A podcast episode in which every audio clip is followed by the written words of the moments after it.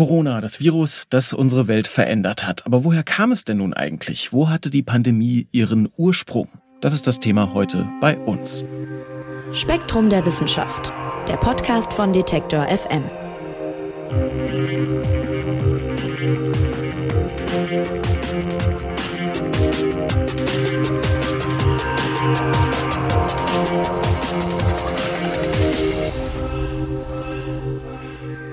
Ja, wer von euch hatte noch kein Corona? Mit Sicherheit die allerwenigsten, weil die Covid-19-Pandemie hat in den vergangenen Jahren ja uns alle irgendwie betroffen, ist zum Teil unseres Alltags geworden und wir haben ja irgendwie so ein bisschen gelernt, damit zu leben. Wir haben inzwischen Tests, wir haben Impfstoffe, es gibt Konzepte für Schulen und Arbeitsplätze und so weiter. Aber noch immer gucken ja viele auch mit Sorge auf zum Beispiel den Herbst und den Winter auf neue Varianten, auf mögliche neue Corona-Wellen, die unser Leben dann vielleicht doch noch mal stärker beeinflussen könnten. Also es lässt sich festhalten, Covid lässt uns vermutlich nie mehr so ganz richtig los. Und dabei ist noch immer nicht ganz genau geklärt, wo und unter welchen Umständen das Virus SARS-CoV-2, so heißt es ja, eigentlich entstanden ist. Und da gibt's ja, wenn man sich so ein bisschen umguckt, auch in verschiedenen, sage ich mal, Internet-Ecken und Telegram-Kanälen die wildesten Theorien und auch Verschwörungserzählungen. Aber es gibt eben auch Dinge, die man wissenschaftlich prüfen und Spuren, denen man eben nachgehen kann. Und darum geht's in der neuen Ausgabe von Spektrum der Wissenschaft. Und Redakteur Frank Schubert wird's uns heute erklären. Hallo Frank. Hallo Marc. Ja, Frank, ein Ort, der ja eigentlich immer wieder auftaucht, wenn es um das Virus geht, ist dieser Markt im chinesischen Wuhan und dass es da irgendwie von einem Tier auf den Menschen übergesprungen sein soll. Das ist ja so die gängige Erzählung. Am Anfang war da viel von Fledermäusen immer die Rede, erinnere ich mich. Äh, inzwischen interessieren sich aber Fachleute besonders für sogenannte Marderhunde, schreibt ihr jetzt ein Spektrum der Wissenschaft. Was sind das denn für Tiere und welche Rolle könnten die gespielt haben? Ja, Marderhunde sind äh, kleine Säugetiere, die ja, ja relativ knuffig aussehen mit so einem weichen Pelz und so einer Gesichtsmaske. Die sind mit Füchsen verwandt und leben in den Wäldern Ostasiens. Äh, Marderhunde sind Allesfresser, ernähren sich von Vögeln, Nagern, Fischen, Insekten, Weich- und Krustentieren, aber auch von Pflanzen. Und in China werden sie ähm, gefangen und gehandelt, üblicherweise wegen ihres Fleischs und ihres Fells.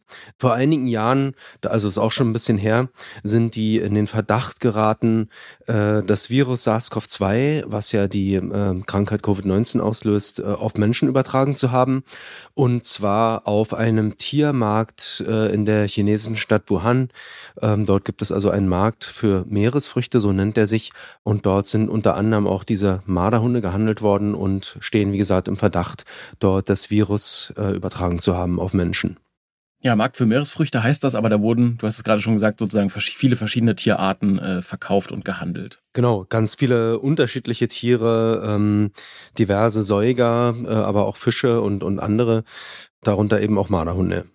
Ja, und jetzt wurde ja in den letzten Jahren viel dazu geforscht, wo eben dieses Virus herkam oder wo es auf den Menschen übergesprungen ist. Und ich habe gerade schon gesagt, diese Marktthese, die war immer eine, die man auch schon so in den Medien äh, gelesen hat. Wenn man jetzt mal auf die Forschung guckt, was spricht denn für diese These und was auch dagegen? Forscherinnen und Forscher haben auf diesem Markt ähm, Proben genommen, viele hundert Proben, äh, und zwar ab Januar 2020, also in der Frühphase der ähm, Covid-Pandemie, und haben diese Proben untersucht auf äh, das darin enthaltene genetische Material. Und die Daten, die sie dabei gewonnen haben, belegen, dass äh, Marderhunde auf diesem Markt ähm, verkauft worden sind, neben vielen anderen Wildtieren. Ähm, und man nimmt an oder es besteht die Möglichkeit oder es spricht manches dafür, dass von diesem Markt die Pandemie ausgegangen sein könnte ursprünglich. Äh, und genetisches Material äh, des Virus SARS-CoV-2 äh, hat sich an Marktständen nachweisen lassen, wo die Tiere gehandelt wurden und eben auch insbesondere an solchen Marktständen, wo Marderhunde eben gehandelt wurden. Ähm, also es ließ sich nachweisen, dass dort genetisches Material von diesen Marderhunden vorhanden ist und gleichzeitig auch genetisches Material ähm, des, des Virus.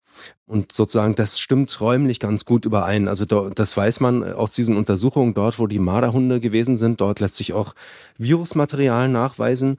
Und man weiß auch aus Experimenten, dass Marderhunde von SARS-CoV-2 infiziert werden können und das Virus auch übertragen. Und das legt in der Summe die Möglichkeit nahe, dass diese Tiere anwesend gewesen sein können, dort, wo eben das Virus erstmals übertragen wurde auf den Menschen. Es lässt sich aber rückblickend nicht mehr feststellen, welche Tiere zu Beginn der Pandemie auf dem Markt gewesen sind und ob sie infiziert gewesen sind. Ähm, geschweige denn, ob und wann sie das Virus auf Menschen übertragen haben. Also man hat das hier sozusagen nicht mit Beweisen zu tun, sondern mit Indizien, die eben bestimmte Möglichkeiten nahelegen, aber es erscheinen weit weiterhin auch alternative Szenarien denkbar. Also zum Beispiel die, ähm, die sogenannte Laborhypothese, wonach das Virus möglicherweise eventuell aus einem äh, ähm, Viruslabor entkommen sein könnte. Ja, darüber wollen wir gleich auch noch ein bisschen sprechen, aber lass uns vielleicht erstmal kurz noch ein bisschen darauf eingehen, wie man so einen Pandemieursprung eigentlich erforscht. Du hast es gerade schon so ein bisschen angeschnitten. Also ich stelle mir das schwierig vor im Nachhinein. Wie geht man denn davor und was macht es vielleicht auch so kompliziert? Ja, das ist natürlich tatsächlich schwierig, denn als die Pandemie losging, das war ja Ende 2019, das ist ja mittlerweile auch nun schon wieder ja, dreieinhalb Jahre her. Und natürlich ist es schwierig, mit so einem großen zeitlichen Abstand noch herauszufinden, was damals passiert ist. Also äh, was dort stattgefunden hat an Untersuchungen, ähm, Wissenschaftlerinnen und Wissenschaftler vom Chinesischen Zentrum für Seuchenkontrolle und Prävention, die haben ab dem 1. Januar 2020 hunderte Abstriche auf diesem Markt genommen, der äh, Huanan-Markt für Meeresfrüchte, so heißt er. Und der liegt in der chinesischen Stadt Wuhan und war ein früher Brennen und möglicherweise auch der Ausgangspunkt der Pandemie. Und dort sind, wir hatten es ja vorhin schon, diverse Tiere verkauft worden, nicht nur Wassertiere, sondern auch Landtiere, also Ratten, Füchse, Krokodile, Schlangen, Pfaue, Schleichkatzen und so weiter. Und die genetischen Analysen der, dieser vielen hundert Abstriche, die dort genommen wurden auf dem Markt, ähm, belegen zusammen mit vorherigen Beobachtungen, dass auf dem Markt auch Marderhunde, also lebende Marderhunde verkauft worden sind. Und das genetische Material von SARS-CoV-2 äh, ließ sich in Proben nachweisen, die von Marktständen stammen, wo auch diese Tiere gehandelt wurden, also insbesondere die Marderhunde. Experimente haben ergeben, dass Marderhunde sich mit SARS-CoV-2 anstecken und das Virus auch übertragen.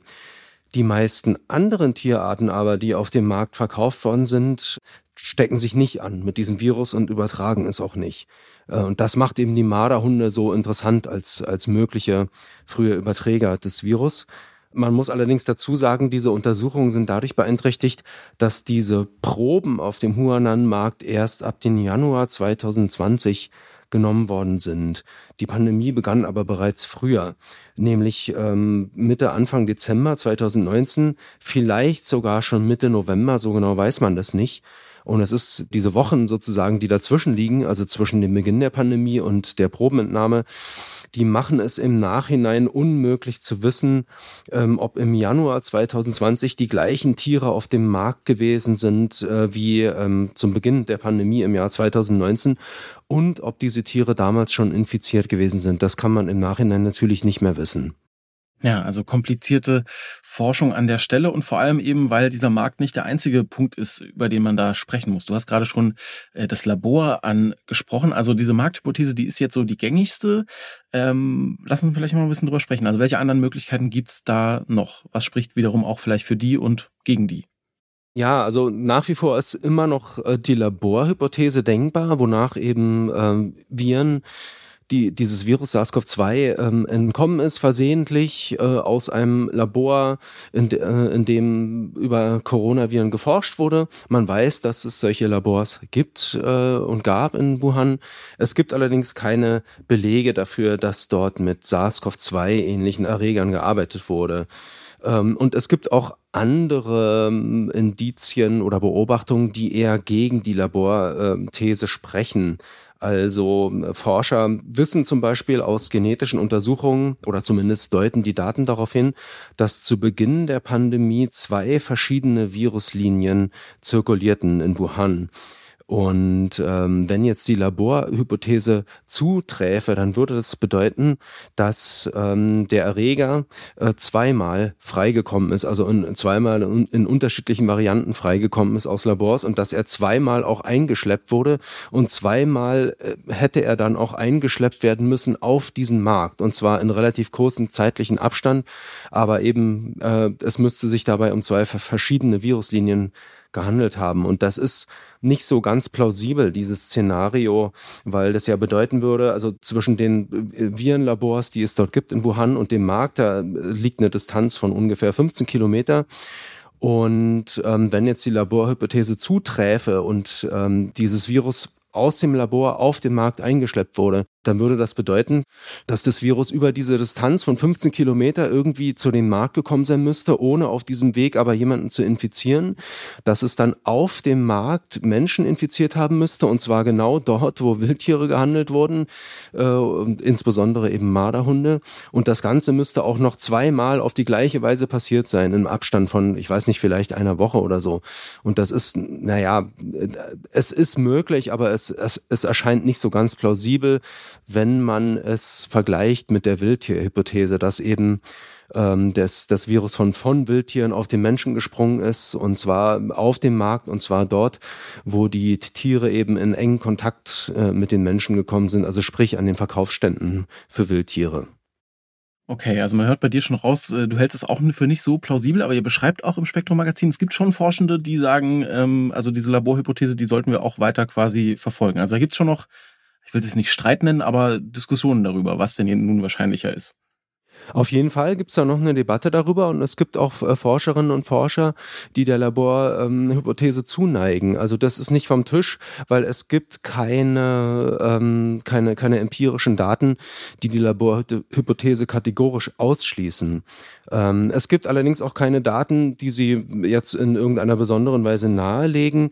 Also manche von diesen Forscherinnen und Forschern, die der Laborhypothese zuneigen, ähm, weisen darauf hin, dass SARS-CoV-2 ein ihrer Ansicht nach etwas ungewöhnliches Merkmal hat, nämlich eine sogenannte Furinspaltstelle.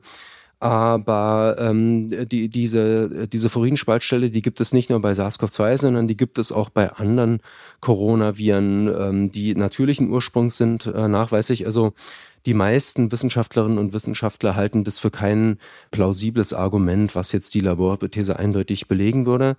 Aber es ist immer noch, ähm, äh, es ist immer noch in der Diskussion, auf jeden Fall, ja. Ja, und wenn man sich die krassen Auswirkungen, die diese Pandemie dann hatte auf die Welt anguckt, dann ist es natürlich ein bisschen frustrierend, dass wir immer noch so im Dunkeln tappen, was den Ursprung angeht. Und viele, ich habe das eingangs schon mal erwähnt, werden ja sogar ein bisschen misstrauisch. Ich habe die ganzen Verschwörungstheorien und Erzählungen da schon mal genannt, die es eben so gibt und diese rumwabern. Aber fand ich total spannend. Ihr schreibt im Spektrum Magazin, so ungewöhnlich ist das gar nicht, dass das so lange dauert nach diesem Ursprung zu forschen. Inwiefern? Ja, das stimmt. Also ähm, die Suche nach dem Ursprung einer neuen Viruserkrankung, die dauert oft tatsächlich lange, also Jahre oder sogar Jahrzehnte. Das ist durchaus nicht ungewöhnlich. Zum Beispiel bei dem Virus SARS-CoV, also was in den Jahren 2002 und 2003 eine Pandemie verursacht hat mit mehreren hundert Todesopfern. Mancher von uns erinnert sich vielleicht auch noch daran. Das war ja SARS-CoV oder SARS-CoV-1 quasi. Da ähm, haben Forscherinnen und Forscher ja schon früh herausgefunden, dass ähm, Schleichkatzen, die auf einem Tiermarkt in einer chinesischen Stadt gehandelt wurden, Zwischenwirte dieses Virus gewesen sind. Ähm, das kam schon relativ bald heraus. Ähm, es hat allerdings noch mal 15 weitere Jahre gedauert, bis sich die, die ursprüngliche Herkunft des Virus zu Fledermäusen ähm, rückverfolgen ließ. Ähnlich ist es, also ähnlich unklar ist es beim Ebola-Virus oder da ist es sogar noch unklarer. Ähm, da ist nämlich der Ursprung äh, bis heute nicht zweifelsfrei identifiziert. Man weiß, dass Fledermäuse wahrscheinlich eine maßgebliche Rolle dabei spielen. Ähm, es ist aber nicht zweifelsfrei eben äh, aufgeklärt, ebenso wie bei zahlreichen anderen viralen Erregern. Und bei SARS-CoV-2, also dem, dem Verursacher äh, von Covid-19, kommt erschwerend noch hinzu die zögerliche oder zurückhaltende Informationspolitik der chinesischen Regierung, die ähm, empirische Daten äh, dazu nur zögerlich und mit Zeitverzug freigibt. Das äh, Team vom chinesischen Zentrum für Seuchenkontrolle und Prävention, das eben die ähm, Abstrichproben genommen hat auf dem Tiermarkt in Wuhan und untersucht hat, Beispielsweise ähm, hat die Analyseergebnisse erst 2022 veröffentlicht, also zwei Jahre nachdem das Probenmaterial gesammelt worden war und dann auch erst nur als Preprint, also noch gar nicht äh, im Peer-Review-Prozess. Also das dauert sehr lange und das passiert offenbar sehr zögerlich und das erschwert die ganze Sache natürlich. Trotzdem sind Forscherinnen und Forscher da dran. Und wie geht man denn jetzt weiter vor? Also wo kann man quasi ansetzen, um dem Ursprung des Virus noch auf die Spur zu kommen? Ja, also diese Ergebnisse, die man hat ähm, ähm, aus diesen Proben von dem Markt, die beweisen, wie gesagt, nicht, dass Tiere ursprünglich das Virus übertragen haben auf den Menschen. Äh, sie legen diesen Schluss nahe, sie lassen diesen Schluss als möglich erscheinen, sie lassen diesen Schluss wahrscheinlich sogar als plausibel erscheinen, aber sie sind kein endgültiger Beweis. Da tappt man also quasi noch äh, sozusagen im Dunkeln oder ist eben, hat die Lösung des Rätsels noch nicht gefunden. Aber diese Abstrichanalysen geben immerhin eine bessere Vorstellung davon, wo man suchen muss, um dem Ursprung des Virus noch näher zu kommen. Also man kann sich jetzt beispielsweise auf vorgelagerte Märkte, ähm, den Wildtierhandel oder auf Zuchtfarmen konzentrieren, von denen die Tiere möglicherweise gekommen waren, die auf dem Markt gehandelt wurden. Und würde man auf solchen Zuchtfarmen oder auf vorgelagerten Märkten äh, jetzt heute noch genetische Sequenzen früher SARS-CoV-2-Viruslinien finden, dann könnte man genauer eingrenzen, äh, in welchen tierischen Wirten der Erreger ursprünglich zirkulierte. Okay, also noch eine Menge zu tun für die Forscherinnen und Forscher. Und Frank, lass uns vielleicht zum Abschluss nochmal klären. Man könnte sich jetzt ja fragen, warum denn der ganze Aufwand? Das Kind ist ja sozusagen in den Brunnen gefallen. Inwiefern ist es auch wichtig, diese Forschung für die Zukunft? Ja, man möchte natürlich wissen, wie es dazu kommen konnte, dass diese Pandemie ähm, ausgebrochen ist, um zu verhindern, dass sowas nochmal passiert. Deswegen ist das Interesse daran so groß. Also wir alle haben ja viel gehört von dass eben der Mensch eben invasiv vordringt in immer neue Lebensräume, eben auch in Ökosysteme, wo eben Wildtiere leben und diesen Wildtieren dadurch sehr nahe kommt und äh, dadurch sich auch deren Erreger einfängt und so weiter. Also immer wieder die Rede ist von Fledermäusen in dem Zusammenhang, aber auch von anderen Wildtieren. Ähm, ja, es gibt mehrere denkbare Szenarien, wie es dazu kommen konnte, dass diese Pandemie ausgebrochen ist.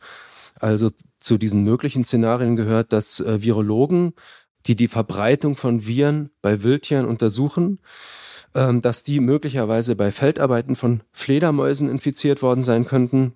Denkbar erscheint auch, dass Virologen virushaltige Proben von Fledermäusen oder anderen Wildtieren gesammelt, nach Wuhan gebracht und sich bei Untersuchungen dort daran angesteckt haben. Ähm, Denkbar erscheint auch, dass Marderhunde oder andere Tiere Menschen in Wuhan infiziert haben, beispielsweise auf dem, auf dem Wildtiermarkt dort. Es könnte auch sein, dass Fledermäuse das Virus außerhalb von Wuhan auf Menschen übertragen haben und die Menschen das Virus dann in die Stadt eingeschleppt haben.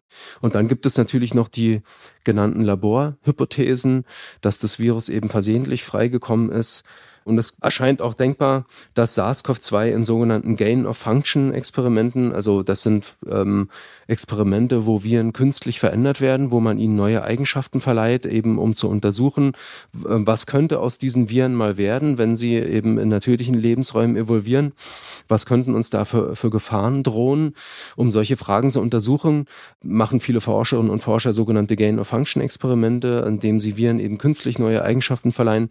Und es könnte sein, dass SARS-CoV-2 in Gain-of-Function-Experimenten in irgendeiner Weise so verändert worden ist, dass es menschliche Zellen leichter infizierte und dann versehentlich freigekommen ist. Es spricht zwar nicht besonders viel dafür, aber es lässt sich eben auch nicht ausschließen. Genau, und weil eben all diese Szenarien nach wie vor möglich sind, auch, auch in Zukunft, würde man natürlich gerne wissen, welches von diesen Szenarien war es denn letztendlich, was dazu geführt hat, dass diese Pandemie ausgebrochen ist, um eben künftig zu verhindern, dass sowas nochmal passiert. Ja, woher stammt das Virus, dem wir die Covid-19-Pandemie zu verdanken haben? Das ist eine wichtige Frage, eben auch um künftige Pandemien zu verhindern oder zumindest besser damit umgehen zu können. Und wer noch mehr dazu erfahren will zu diesem Thema, der findet den Artikel in der aktuellen Ausgabe des Spektrum-Magazins.